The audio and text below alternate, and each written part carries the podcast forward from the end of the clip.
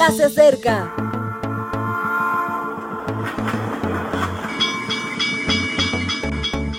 Partimos ya.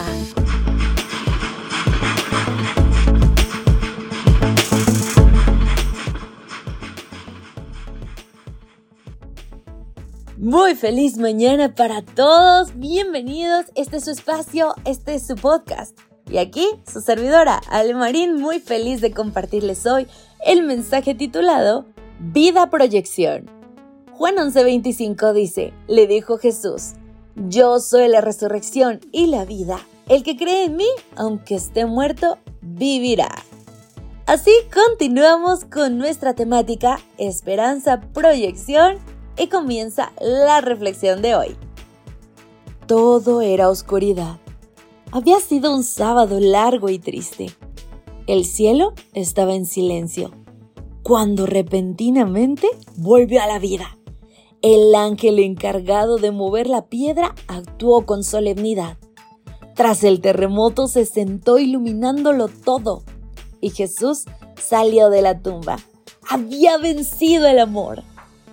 A mi modo de ver, la tumba de José de Arimetea se convirtió aquel día en el mayor proyector de esperanza que jamás había existido. Ni siquiera el objeto más brillante del universo, el Quasar ULAS J1120 más 0641. Pues ni siquiera esto se le acerca lo más mínimo. Todo, absolutamente todo, se aclaró en ese momento. En la cruz se definió con transparencia el carácter del Padre y de su Hijo, encarnado en hombre, el amor. En la resurrección se definió la divinidad de Jesús.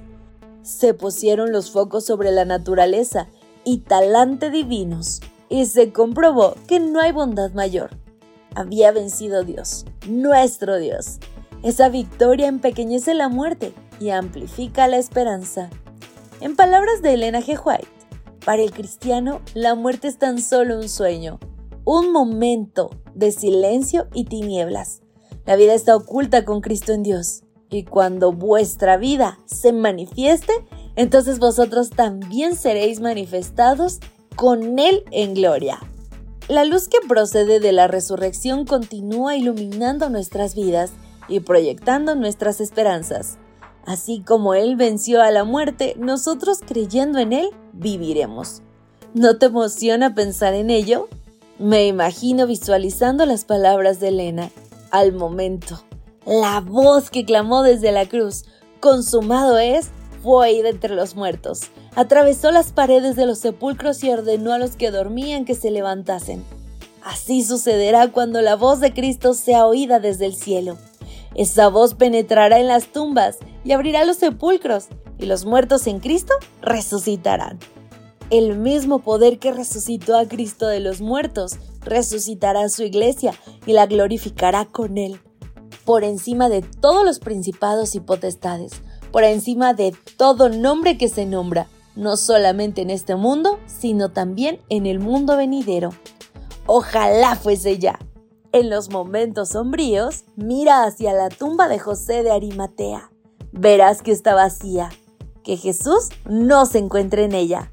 Recordarás entonces que hay un Dios amante que lo dio todo por ti, que venció por ti y que anhela regresar hoy mismo. Aférrate a Él y espérale. Mi querido amigo, ese día está muy cerca. No te desanimes porque es momento de prepararse. Me despido por ahí que pases un día maravilloso. Maranata. Gracias por acompañarnos. Te recordamos que nos encontramos en redes sociales. Estamos en Facebook, Twitter e Instagram como Ministerio Evangelike. También puedes visitar nuestro sitio web www.evangelike.com. Te esperamos mañana.